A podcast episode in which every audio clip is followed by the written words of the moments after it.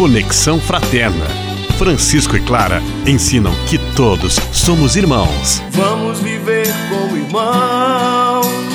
Vamos viver Olá, Frei Gustavo, olá, juventudes. É um prazer enorme estar aqui novamente. Na última coluna, começamos a falar sobre o suicídio, trazendo uma ex-voluntária do CVV.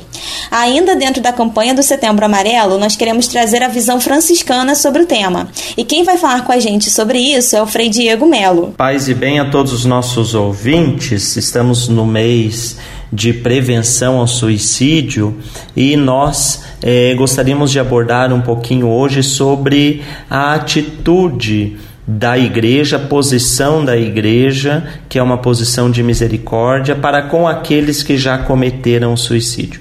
É importante perceber que ao longo do tempo a, a igreja foi amadurecendo a sua posição. Até 1983, uma pessoa que cometia suicídio não podia sequer ser sepultada dentro de um cemitério cristão, não tinha direito às exéquias, à celebração né, de corpo presente feita pela igreja, então era alguém que já de antemão era julgada. Se a gente olhar na Bíblia, nas Sagradas Escrituras, nós temos é, situações de suicídio, a mais famosa delas é o suicídio de Judas, o traidor de Jesus, e mesmo na Bíblia encontramos um grande silêncio. Não há nenhuma condenação, não há nenhuma palavra acerca daquilo que aconteceu com Judas.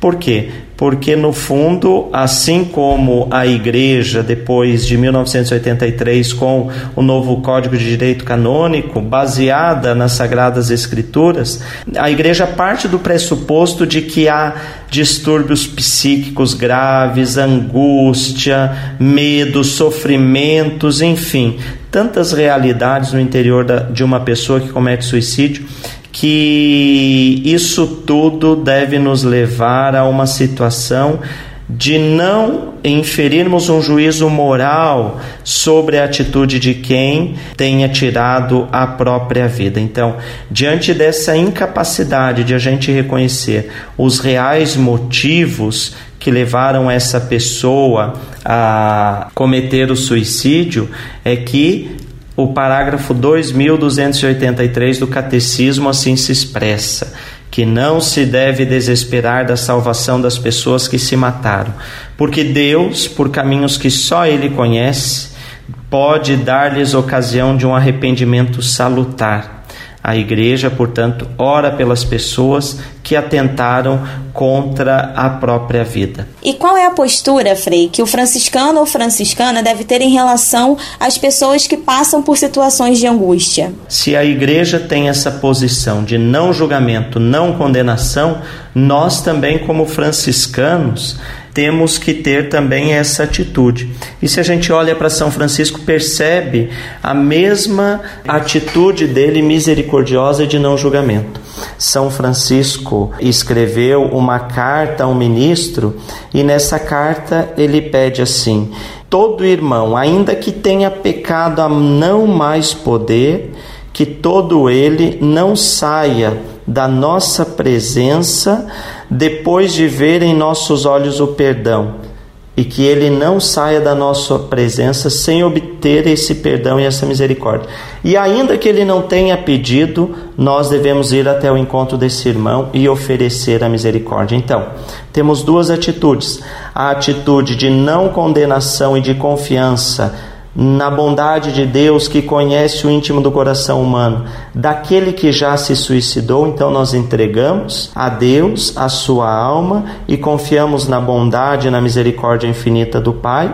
E em relação àqueles que já tentaram, aqueles que quem sabe tenham essas ideações suicidas, nós aprendemos também a partir dessa atitude da igreja e agora dessa carta de São Francisco a não julgarmos, mas acolhermos é, a maneira que nós podemos certamente ajudar essas pessoas é através da nossa fraternidade, da nossa proximidade, da nossa compaixão e empatia.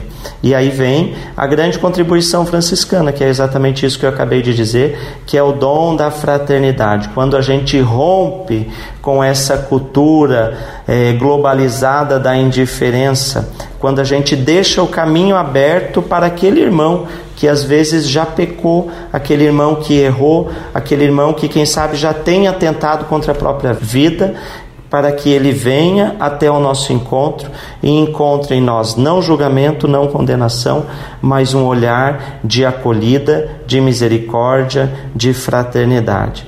Eu acredito que se nós, como franciscanos, conseguirmos colocar em prática essas atitudes de proximidade, de fraternidade, de não julgamento, mas de acolhida, nós também estaremos promovendo a vida e, quem sabe, evitando tantas tragédias que têm assolado tantas pessoas. Um grande abraço a todos vocês e que esse mês de setembro, esse mês amarelo, esse mês de cuidado e de prevenção ao suicídio, nos ajude a termos uma atitude real, concreta e coerente com a promoção da vida.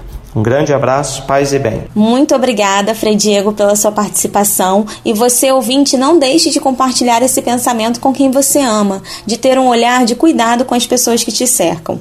Um grande abraço a todos e todas. Até o próximo Conexão Fraterna. Paz e bem. Vamos, vamos viver como irmãos. Conexão Fraterna. Francisco e Clara ensinam que todos somos irmãos. Vamos viver como irmãos. Vamos viver.